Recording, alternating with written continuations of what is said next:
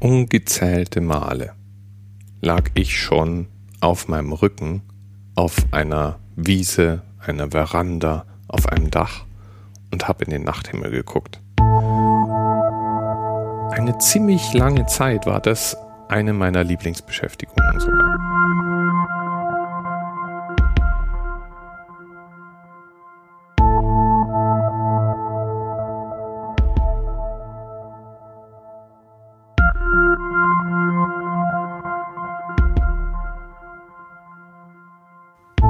So wie dieses Modell stellen wir uns oft vor, haben unsere Ahnen Sinn in der Welt gefunden.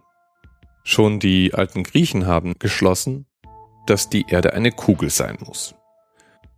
Ein Urvater des mittelalterlichen und antiken Weltbildes hier ist Platon und er teilte sie in Schichten ein.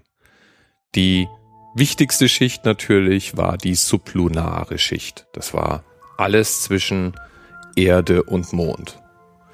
Die Erde war in vier Zonen unterteilt.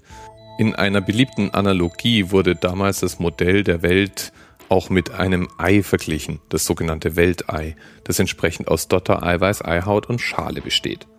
Und so war das eben auch mit der sublunaren Welt.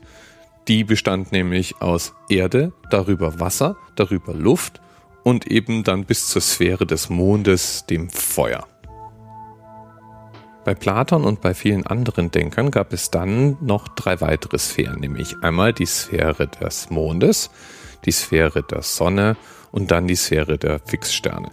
Man sah die Fixsterne als nicht weiter wichtig und zentral an und stellte sich das wie so eine Art Schale mit leuchtenden Löchern vor.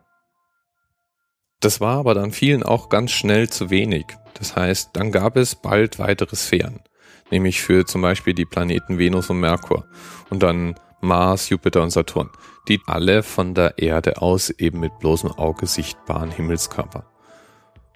Aus der Bibel leiteten dann später im Mittelalter Denker noch her, dass es noch eine weitere Sphäre geben muss, denn in der Bibel wird ja von den Wassern über der Erde und den Wassern unter der Erde gesprochen.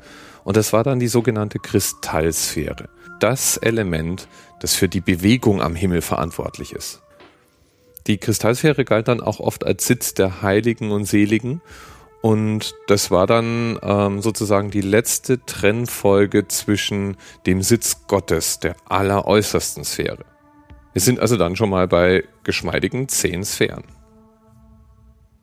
Das war natürlich immer noch viel zu einfach, um zu erklären oder gar vorherzusagen, wie sich Körper am Himmel bewegen. Antike Denker haben das immer schon erkannt. Aristoteles ist das populärste Beispiel eines Denkers, der geradezu obsessiv an einem Modell arbeitete, mit dem auch Vorhersagen möglich sein sollten.